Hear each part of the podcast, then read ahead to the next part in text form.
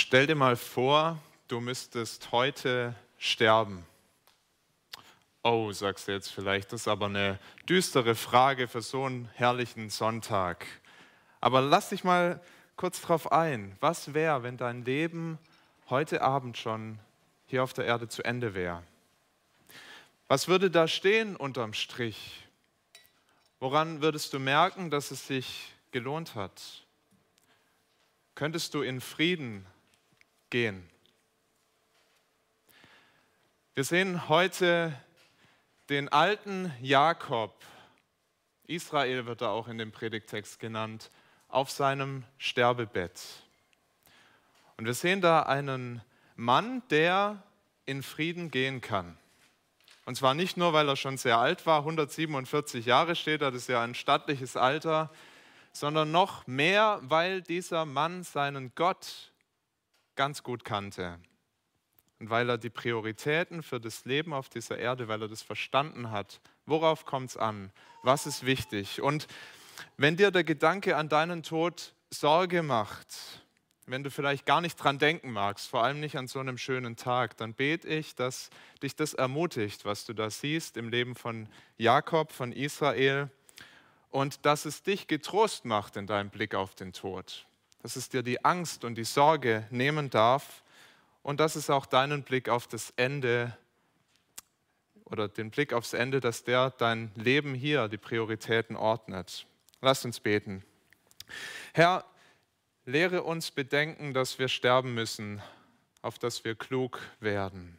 Das ist unser Gebet. Wir wollen den Tod nicht verdrängen, wir wollen daran denken, aber wir wollen dich auch bitten, Herr, dass wir dem Tod froh entgegengehen, dass du uns so eine Freude schenkst, wie wir sie bei Jakob auf dem Sterbebett sehen, eine Dankbarkeit über deine Treue, deine Gnade in unserem Leben.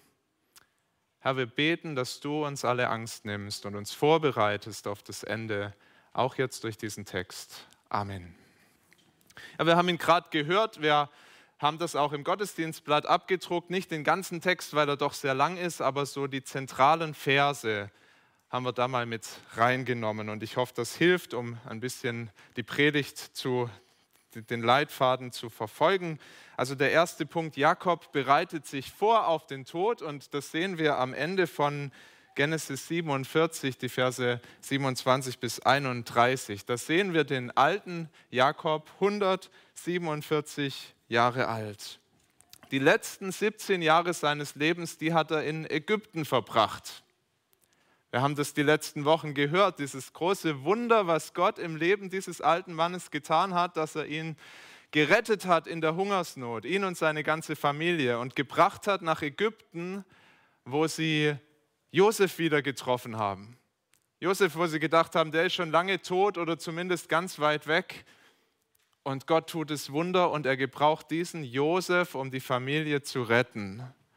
Und für den Jakob war das eine besondere Freude. Der hat seinen Sohn wiedergesehen, was er nie erwartet hätte. Und bei der Begegnung, das haben wir schon gelesen, sagt er zu, zu Josef, jetzt kann ich eigentlich sterben. Jetzt, jetzt habe ich das Größte noch erleben dürfen. Ich habe meinen Sohn noch einmal in den Armen halten dürfen. Jetzt kann ich sterben. Und dann schenkt Gott ihm nochmal 17 Jahre mit seinem geliebten Josef und er darf noch älter werden in Ägypten. Aber jetzt ähm, ist die Zeit. Er ist alt, er ist fast blind, er liegt krank im Bett. Es ist die Zeit, Abschied zu nehmen und Jakob merkt das und wen ruft er als erstes? Sein Lieblingssohn, den Josef. Ruft ihn an sein Bett und er hat einen letzten Willen. Er sagt dem Josef die Verse 29 und 30 in Kapitel 47, Hab ich Gnade vor dir gefunden, so lege deine Hand unter meine Hüfte, dass du die Liebe und Treue an mir tust und begräbst mich nicht in Ägypten, sondern ich will liegen bei meinen Vätern und du sollst mich aus Ägypten führen und in ihrem Grab begraben. Begrab mich nicht hier in Ägypten. Begrab mich in Kanaan. Da, wo Abraham begraben ist, da, wo Isaak begraben ist, da will auch ich begraben werden. Dieser Jakob der wollte nicht in Ägypten, der wollte in Ägypten, er wusste, ich werde in Ägypten sterben, aber da will ich nicht begraben werden. Warum war ihm das so wichtig? So wichtig, dass er den Josef einen Eid schwören lässt. Leg deine Hand unter meine Hüfte, schwör mir das, dass du mich nicht in Ägypten begräbst. So wichtig, dass er jubelt und sich freut, als, als Josef ihm das tatsächlich schwört. Vers 31 da neigte sich Israel anbetend über das Kopfende des Bettes hin.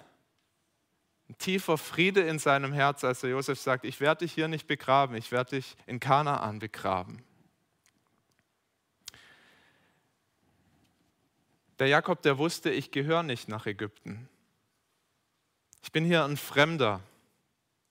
Ich bin ein Pilger auf einer Reise. Ich gehöre nicht nach Ägypten, ich gehöre in Gottes verheißenes Land, ich gehöre nach Kanaan. Das hat der Jakob in seinen 17 Jahren Ägypten nie vergessen, wo er hingehört. Immer gewusst, wo sein Zuhause ist. Das ist bei manchen Menschen heute noch so, man liest das manchmal von türkischen Gastarbeitern, dass wenn sie sterben, dass sie dann wieder zurückgeflogen werden in einem Sarg und dann werden sie begraben bei ihrer Familie. Es war hier aber mehr als Folklore und als Tradition, die der Jakob da feiern wollte. Ne? Das hatte eine ganz tiefe geistliche Dimension. Der wusste, mein Zuhause ist in Gottes verheißenem Land. Mein Zuhause ist bei Gott. Darf ich dich mal fragen, weißt du, wo deine Heimat ist? Weißt du, wo du zu Hause bist?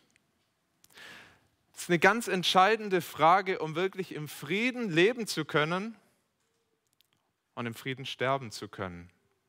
Wo bin ich zu Hause? Müssen ja alle irgendwann gehen. Manchmal kommt das mit Ansage, so wie bei dem Jakob, also mit 147 sollte sich keiner mehr wundern, wenn die Zeit dann irgendwann vorbei ist. Aber bei manchen kommt das ganz überraschend, wie bei einem Studienfreund von mir, den Mitte in den 30er Jahren hat er einen Unfall und stirbt. Ganz plötzlich aus dem Leben gerissen. Wohin geht dann deine Reise, wenn es zu Ende ist? Der Hebräerbrief, der sagt im elften Kapitel, dass das irdische Vaterland, von dem Jakob hier spricht und wo er begraben werden will, dass dieses irdische Vaterland nur ein Abbild ist, ein Schatten für unsere himmlische Heimat, für das himmlische Vaterland. Paulus schreibt im Philipperbrief an die Philipper in Philipper 3, Vers 20, unser Bürgerrecht ist im Himmel. Wie Israel nicht zu Hause war in Ägypten, so sind wir nicht zu Hause in München oder in Deutschland oder in dieser Welt sind Bürger des Himmels, wenn wir an Jesus glauben. Und wir leben hier wie Jakob für eine gewisse Zeit, vielleicht 70 Jahre, vielleicht 80 Jahre und vielleicht sogar noch ein bisschen länger, vielleicht auch ein bisschen kürzer oder deutlich kürzer, aber wir sind doch auf der Durchreise, wir sind Fremdlinge, wir sind Pilger auf dem Weg in unsere himmlische Heimat wenn wir das wirklich verinnerlichen, wenn uns das bewegt, wenn unser Blick auf diese Heimat ausgerichtet ist, dann können wir froh dem Tod entgegengehen. Dann können wir zuversichtlich sein. Wir sind ja als Christen nicht automatisch frei von allen Ängsten, was das Sterben angeht. Vielleicht kennst du auch solche Fragen. Ja, wie wird denn das sein? Werde ich Schmerzen leiden müssen? Wird das wehtun? Wird es vielleicht viel zu früh sein? Werde ich liebe Menschen zurücklassen, die mich doch eigentlich noch brauchen? Das sind alles Fragen, mit denen können wir uns den Kopf zermartern, wir können uns sorgen und wir können darüber nachdenken. Aber es bringt ja doch nichts. Es führt ja zu gar nichts. Die Bibel sagt uns, Gott sagt uns, deine Tage sind gezählt. Ich habe sie alle gezählt. Ich weiß, wie lange du leben wirst. Ich habe dir eine gewisse Zahl an Tagen zugemessen hier auf dieser Erde und irgendwann ist es vorbei. Mach dir da keine Sorgen drum. Du kannst eh nicht verlängern, aber ich habe das in der Hand. Wichtig ist, wo wir hingehen. Wir wissen, wo unsere Heimat ist. Ich finde es so wunderbar, wie Paulus das auch im Philipperbrief sagt, in Vers 23 im ersten Kapitel. Ich habe Lust, aus der Welt zu scheiden und bei Christus zu sein, was auch viel besser wäre. Das müsst ihr euch mal vorstellen. Der sagt, ich habe keine Angst zu sterben, freue mich drauf. Das wird klasse. Und es war keine morbide Todessehnsucht, die der Paulus da hatte, sondern der wusste einfach, wo geht's hin. Der wusste, wo seine Heimat ist. Und er sagt ja dann auch noch, ja, und solange ich hier bin, das ist auch gut. Gott weiß, warum ich hier bin. Ich soll noch ein paar weitere Menschen erreichen und das Evangelium weitertragen. Das mache ich gern. Ich bin auch gerne hier. Aber ich habe kein Problem damit, heimzugehen in meine Heimat. Ich freue mich drauf. Das ist eine Gewissheit, die ich uns allen wünsche, dass unser Zuhause im Himmel ist. Es ist ein großer Segen, so einen Frieden zu haben, das klar geordnet zu haben. Das ist ein großer Segen für uns und auch für unsere Mitmenschen. Was hat diese Botschaft Christen mutig gemacht, in dieser Welt unterwegs zu sein? Christen, die in Länder gegangen sind, zu Menschen gegangen sind, die ihnen todfeindlich gesinnt waren, mussten um ihr Leben bangen, aber sie sind hingegangen als Missionare, weil sie wussten, mein Zuhause ist im Himmel und wenn Gott mich hier noch weiter haben will, mir kann nichts passieren oder holt mich heim. Christen, die sich um hoch ansteckende Menschen gekümmert haben, um die Pestkranken zu ihnen hingegangen sind und Nächstenliebe geübt haben, weil sie wussten, wenn ich sterbe, dann gehe ich heim. Christen, die unter der Androhung der Todesstrafe nicht den Glauben abgeschworen haben, weil sie gesagt haben, ihr könnt nur meinen Leib töten, aber den Geist nicht, der geht nach Hause zum Vater. Wir müssen den Tod nicht fürchten, er ist die Tür, er ist wie eine Grenze, die wir überschreiten aus dieser Welt, in der wir Pilger sind, hin in unsere himmlische Heimat. Und das Wunderbare ist, diese Tür, die steht ja jedem offen, der kommt. Es ist ja nicht so, dass dieses Bürgerrecht so ganz exklusiv für einen kleinen Kreis ausgegeben wird, ein paar wenige, die das bekommen können. Und die Bibel sagt uns, jeder, der sein Vertrauen auf Jesus setzt, kann das Bürgerrecht im Himmel bekommen. Wirklich jeder. Jesus sagt, ich bin die Auferstehung und das Leben. Wer an mich glaubt, der wird leben, auch wenn er stirbt. Und wer da lebt und glaubt an mich, der wird nimmermehr sterben. Glaubst du das? Vertraust du mir, sagt Jesus, dass ich dir dieses Leben schenken kann? Dass ich es für dich erkämpft habe am Kreuz von Golgatha? Dass ich mein, mein Leben, dass Jesus sein Leben hingegeben hat für deine und für meine Schuld, die uns den ewigen Tod bringen würde, die uns ausschließt aus dieser Heimat, aus dem Himmelreich. Glaubst du das? Und lass es dir doch schenken. Er gibt es jedem, der kommt, im Glauben und im Vertrauen, der sagt, Jesus, sei du auch mein Herr. Ich will dieses Bürgerrecht im Himmel auch. Ich weiß, hier auf der Erde, es geht irgendwann zu Ende. Schenk mir eine Heimat, die ewig ist. Jakob wusste, wo er hingeht. Jakob war vorbereitet auf seinen Tod. Und deshalb konnte er in Frieden sterben, doch er regelt vorher noch sein Erbe, sein Vermächtnis. Lesen weiter in dem Kapitel 48 von einer Begegnung, also bei dem Jakob, bei dem alten Israel, da war das so ein bisschen ein Sterben auf Raten.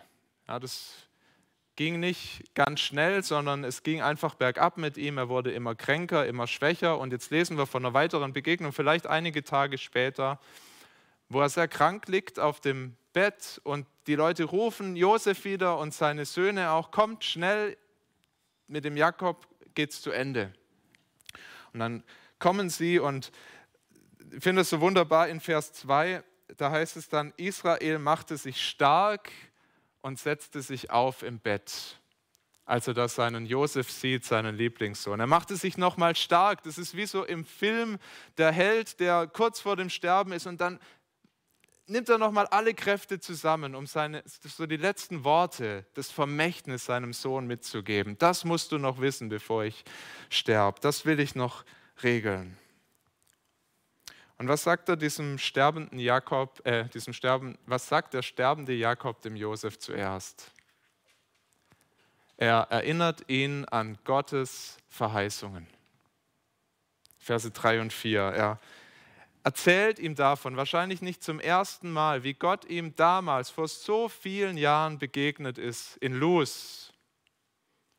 Erinnert euch vielleicht auf der Flucht, als er vor Esau geflohen ist und Gott ihm da begegnet in diesem Traum und er sieht die Himmelsleiter und Gott spricht ihm die Verheißungen zu. Ich werde aus dir ein großes Volk machen. Dich segnen mit Land, mit einem Land, das ihr für immer haben werdet. Viele Völker sollen aus dir hervorgehen. Gott hat es wiederholt bei der Rückkehr, als Jakob dann zurückkommt zu seinem Bruder Esau, begegnet er ihm nochmal da in Luz oder Bethel und gibt ihm die Verheißung nochmal. Und jetzt gibt Jakob diese Verheißung weiter, Verse 3 und 4. Er sagt, der allmächtige Gott erschien mir zu Luz im Lande Kanaan und segnete mich und sprach zu mir, siehe, ich will dich wachsen lassen und mehren und will dich zu einer Menge von Völkern machen und will dies Land zu eigen geben, deinen Nachkommen für alle Zeit. Und ein bisschen was davon hatte der Jakob erleben dürfen in Ägypten, oder? In den 17 Jahren, da war die Familie gewachsen, aber das war doch kein großes Volk, das war mehr eine Großfamilie. Die Söhne haben geheiratet, die haben auch Kinder bekommen, aber es ist eine Großfamilie, kein großes Volk, geschweige denn viele Völker. Das war noch nicht passiert. Und der Jakob wusste, es ist Zeit für mich, den Staffelstab weiterzugeben. Das ist ein Projekt, dieser Heilsplan, den Gott sich da ausgedacht hat, der geht über Generationen und Generationen. Meine Zeit ist jetzt gekommen, ich gebe den Staffelstab an die nächste Generation. Kommt uns das bekannt vor? Ist nicht so anders bei uns Christen. Sehr fantastisch, wie sich das Evangelium ausgebreitet hat in den letzten 2000 Jahren, wie es aus dieser Stadt Jerusalem Kreise gezogen hat, die Region erreicht hat, bald in Rom war, um die ganze Welt gegangen ist. Und doch sind noch nicht alle Völker erreicht. Es soll ja sogar inzwischen wieder in Deutschland Regionen geben, da kennt man das Evangelium nicht mehr. Da wissen die Leute gar nicht, was ist denn das Evangelium. Es gibt noch was zu tun. Der Staffelstab geht weiter an die nächste Generation. Es sind noch Menschen zu erreichen, die diese Verheißung brauchen, denn es heißt in der Offenbarung und auch in den Psalmen und an anderen Stellen, es werden einmal alle Völker vor Jesu Thron stehen und ihn anbeten und ihn loben geben den Staffelstab weiter. Vielleicht erleben wir das noch in unserer Lebenszeit hier auf der Erde, aber vor uns sind schon viele Generationen von Christen gestorben und haben den Staffelstab weitergegeben. Ist auch nicht unwahrscheinlich, dass das mit uns auch so sein wird. Was also tun? Wir schauen, wie der Jakob das gemacht hat auf dem Sterbebett zuerst. Verse 5 bis 20. Jakob entscheidet sich, die Söhne von Josef zu adoptieren. Vers 5. So sollen nun deine beiden Söhne, Ephraim und Manasse, die dir geboren sind in Ägyptenland, ehe ich hergekommen bin zu dir, mein sein gleich wie Ruben und Simeon. Er adoptiert die übernächste Generation. Er sagt, Josef, deine Söhne, Ephraim und Manasse, die sollen wie meine eigenen Söhne sein. Die, die treten sogar an die Stelle von, von, von Simeon und Ruben, lesen das in 1. Chronik 5, dass diese beiden Söhne das Erstgeburtsrecht bekamen. Jakob gibt ihnen das Erstgeburtsrecht.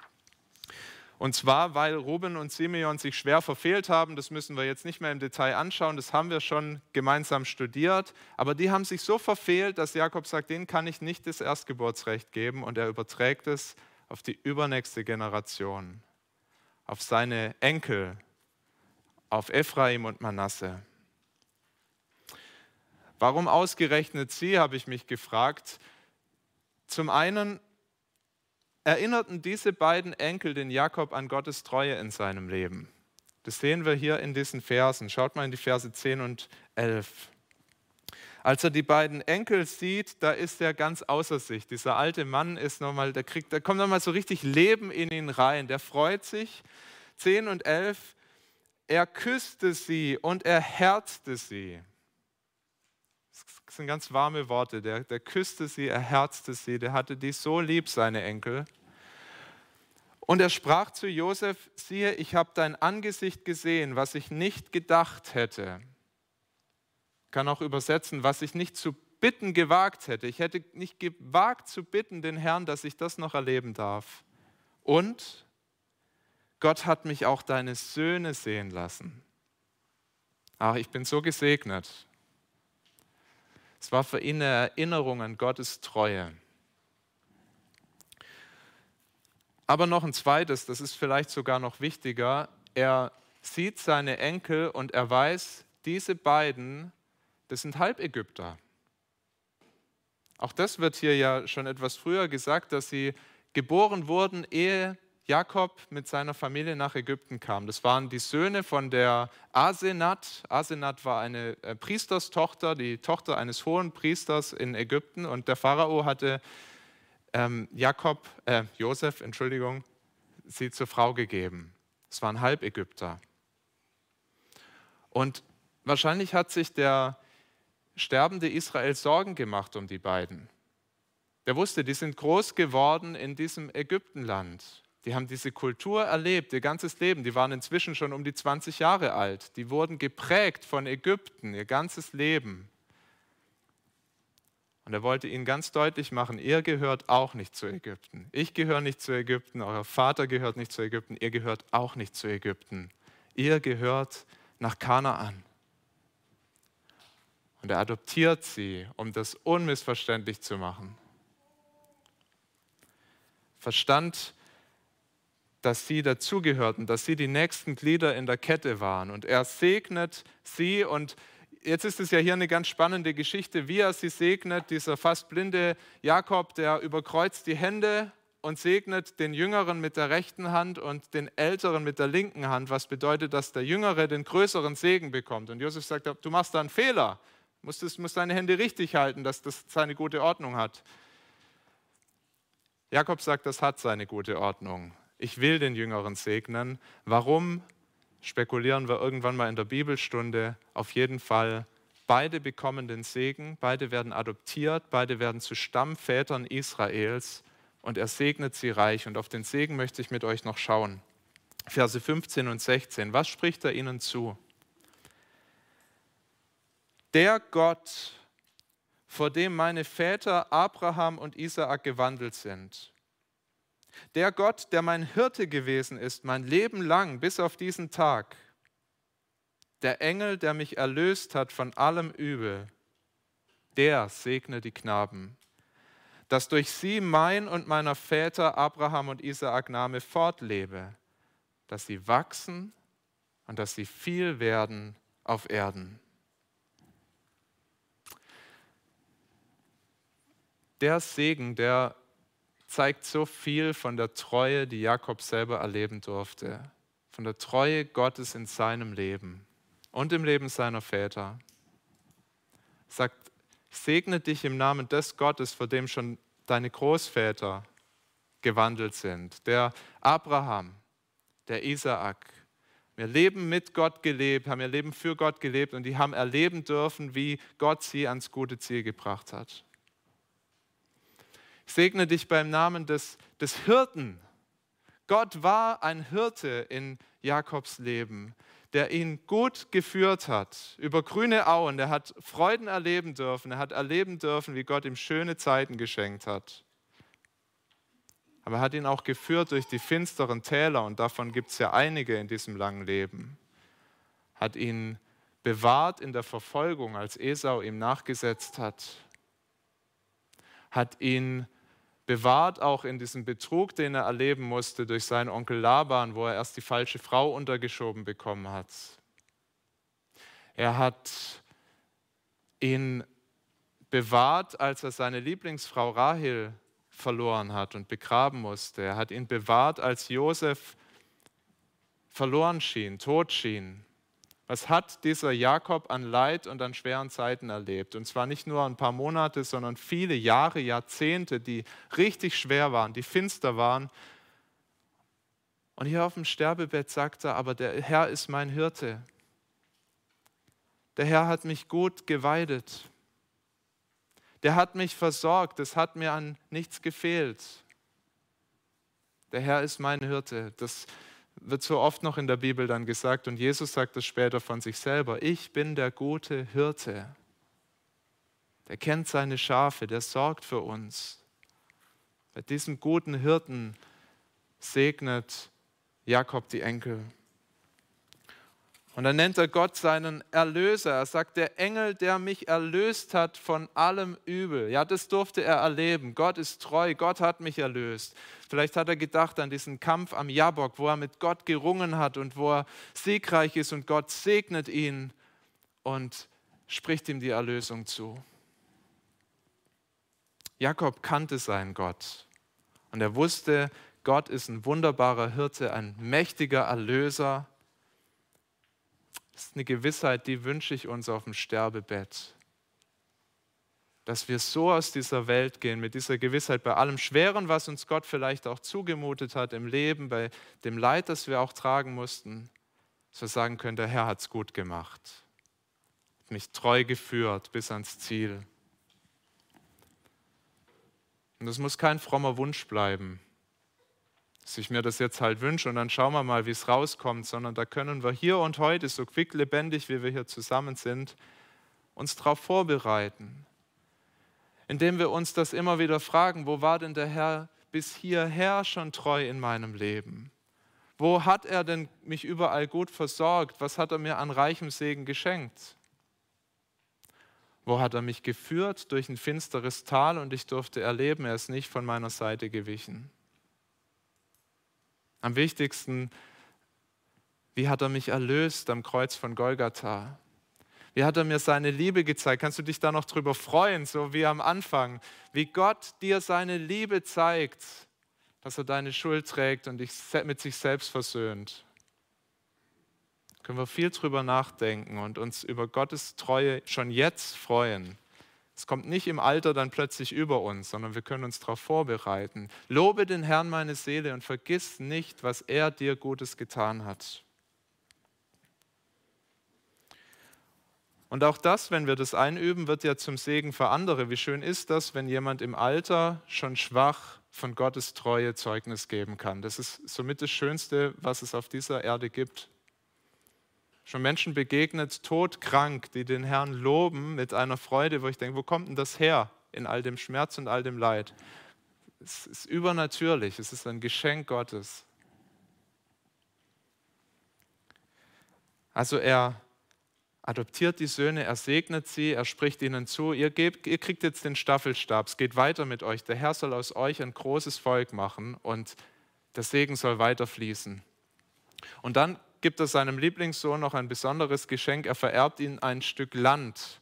Er sagt, Vers 21, ihr werdet wieder zurückkehren, ihr werdet zurückkommen in das Land eurer Väter. Gott selbst wird euch dahin zurückbringen. Und Josef, dass du dir da ganz sicher bist, gebe ich dir schon mal ein Erbe, ein, ein, ein Stück Land in Kanaan. Das ist nochmal wie so ein Wegweiser. Josef, du gehörst auch nicht nach Ägypten, du gehörst nach Kanaan. Ich, ich überschreibe dir schon mal ein Stück Land dass du weißt, das gilt es einzunehmen.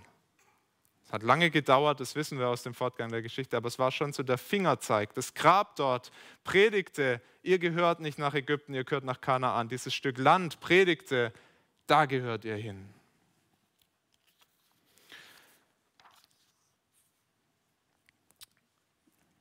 Das ist natürlich historisch eine einmalige Situation, was wir hier lesen. Das war Gottes Geschichte erstmal mit dem Jakob und dem Josef und dem Ephraim und Manasse, um seinen Heilsplan weiterzubringen und weiter voranzutreiben.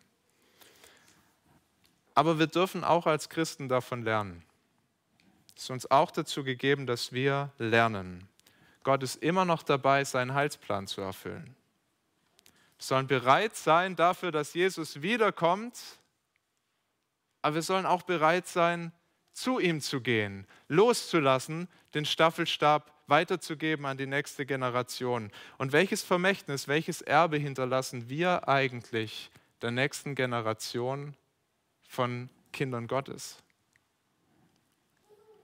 Zuerst können wir ja mal über unsere eigenen, über unsere leiblichen Kinder nachdenken.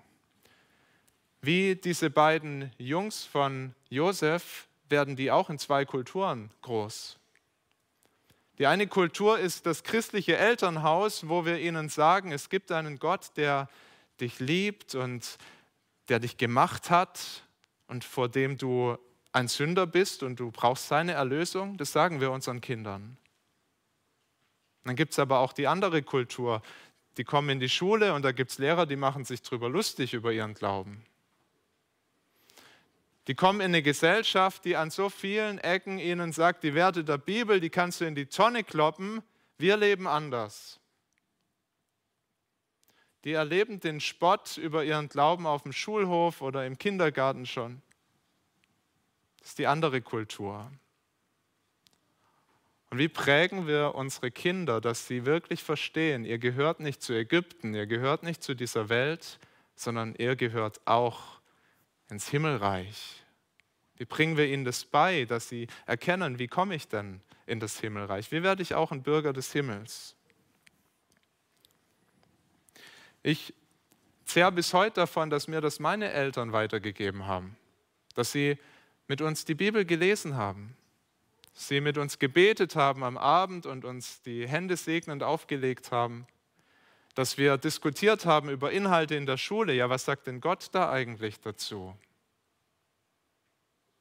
Sind wir gefordert als Eltern zuallererst, dass wir unseren Kindern zeigen, wo sie hingehören. Das ist ja auch unsere große Sehnsucht. Mir ist schon klar, dass das nicht automatisch passiert, dass dann jedes Kind zum Glauben kommt, aber wir haben eine Verantwortung.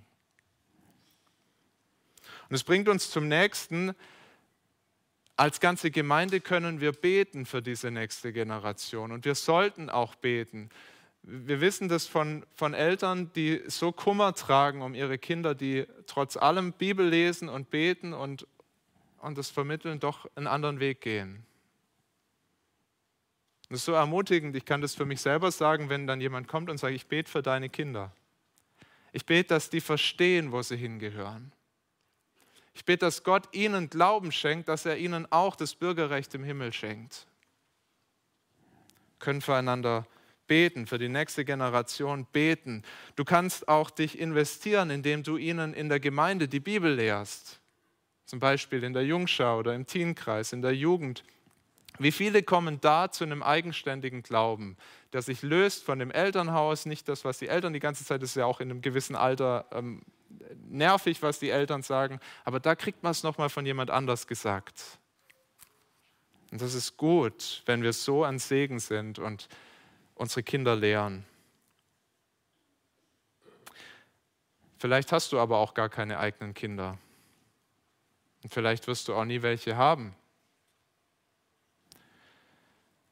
Aber jeder von uns kann ein geistlicher Vater oder eine geistliche Mutter werden. Jeder von uns kann so wie Jakob, der Vater von Ephraim und Manasse wurde, ja, also übertragen wirst, kann, kann Kinder, geistlich Kinder adoptieren, kann ihnen das Evangelium sagen, kann so zum Vater werden. Natürlich, der wahre Vater ist der Vater im Himmel, der das schenkt, aber wir sind mit hineingenommen in diesen Plan. Wir können durch Gottes Gnade Menschen zu Jesus Christus führen. Und das ist ein Erbe, wenn du aus dieser Welt gehst. Das ist so viel mehr wert als ein volles Bankkonto, was du weitergeben kannst, oder ein tolles Haus oder Antiquitäten. Wenn da Menschen zurückbleiben, die auch durch deinen Dienst und durch dein Zeugnis Jesus gefunden haben und ihn kennengelernt haben. Lass dich dabei nicht zu sehr entmutigen, wenn das nicht im persönlichen Miteinander bei dir passiert. Wir erleben das als Pastoren oft. Da hat jemand so lang gesät und sich über Jahre mit jemand getroffen und, und dann bringt er ihn mal mit in den Christsein Entdeckenkurs oder in Gottesdienst und dann bekehrt sich die Person da. Und dann sagen alle, Mensch, Pastor, das würde ich auch mal gerne erleben, dass sich jemand bekehrt. Du erlebst das immer. Ja, aber ihr habt ja gesät vorher. Es ist nicht so entscheidend, ob sich die Person dann bei dir bekehrt. Aber das Erbe ist das beste Erbe, was du hinterlassen kannst säen. Und dann geht es ja noch weiter, wenn jemand dann neu im Glauben ist, dass wir ihm helfen. Ja, was heißt das jetzt? Wie kannst du die Bibel lesen, sodass es dich wirklich im Glauben voranbringt und nicht nur bildet? Wie kannst du beten? Wie kannst du im Alltag Jesus ähnlicher leben? Auch da brauchen wir geistliche Väter und geistliche Mütter. Bin dankbar um viele solche Väter und Mütter in meinem Leben, die mir das beigebracht haben, mir gezeigt haben, ja, wie sieht denn das Christenleben praktisch aus? Ich möchte zum Schluss nochmal deinen Blick auf diesen alten Jakob richten, wie er da liegt auf seinem Sterbebett mit 147. Das ist ein zufriedener Mann. Das ist einer, der ein Lied singen kann von Gottes Treue und Barmherzigkeit in seinem Leben. Willst du so gehen aus dieser Welt? Dann ermutige ich dich, schau mehr auf deine himmlische Heimat drück das nicht zur Seite, sag nicht, das ist was, was dann halt irgendwann mal im Alter für mich relevant wird. Es kann hier und jetzt, ob du jung bist, ob du alt bist, dein Leben prägen. Wo gehöre ich hin? Unser Bürgerrecht ist im Himmel. Stell dir das vor, die Bibel beschreibt das auch an verschiedenen Stellen, wie das sein wird. Wir können das nicht so richtig begreifen, aber wir dürfen doch wissen, es wird wunderschön sein und vor allem wir werden Jesus so viel näher noch sein, als wir es hier sind. Da wird die Sünde weg sein. Wir werden ihn sehen, wie er ist, sagt die Bibel. Wir werden ihm ganz nah sein, unserem herrlichen Erlöser. Denk da viel drüber nach. Das bereitet dich vor auf deinen Tod. Und dann machst du deiner Priorität, die nächste Generation von Gläubigen vorzubereiten, dass auch sie mit so einer Hoffnung im Frieden sterben können. Ich möchte beten. Vater, wir danken dir für dieses große Geschenk, dass wir wissen können, wo unsere Heimat ist, wenn wir an Jesus glauben. Herr, dass du uns den Himmel aufgeschlossen hast. Herr, es ist so ein Geschenk, gerade in dieser Zeit, wo die Menschen Angst haben zu sterben an Corona und an allem Möglichen, zu wissen, wir müssen den Tod nicht fürchten. Es wird der Übergang sein durch die Tür über die Grenze in unsere himmlische Heimat. Wir wollen beten, dass uns das wirklich so klar vor Augen ist, dass wir jede Angst vor dem Tod verlieren und mit Paulus sagen können, hätte gute Lust dahin zu scheiden und bei Christus zu sein. Und wir beten für unsere Kinder, für unsere Enkel, die dich kennen, dass du sie bewahrst und nah bei dir hältst und die auf Abwägen sind, dass du sie doch wieder zurückholst zu dir oder zum ersten Mal, dass du ihnen Glauben schenkst, der rettet, dass du ihnen den Weg weist in die himmlische Heimat. Für jeden beten, der das noch nicht begriffen hat und noch nicht ergriffen hat, dass du das doch schenkst. Diese Freude an dir und diese Gewissheit mit dem Tod fängt erst so richtig an.